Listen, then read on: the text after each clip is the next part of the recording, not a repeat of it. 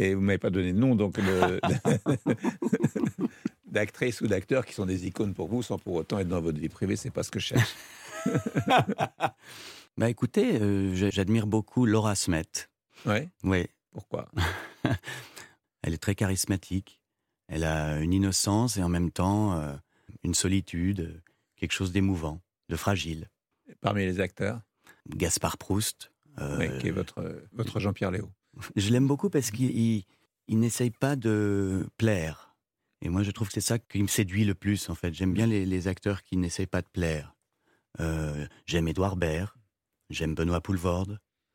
Et bon, oui, c'est vrai que si, je parle d'Édouard euh, à ce moment-là, ça renvoie aussi à toutes les...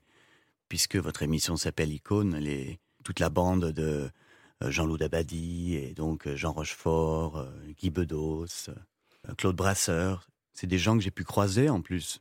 C'est vrai que ça fait bizarre qu'ils soient presque tous morts en même temps.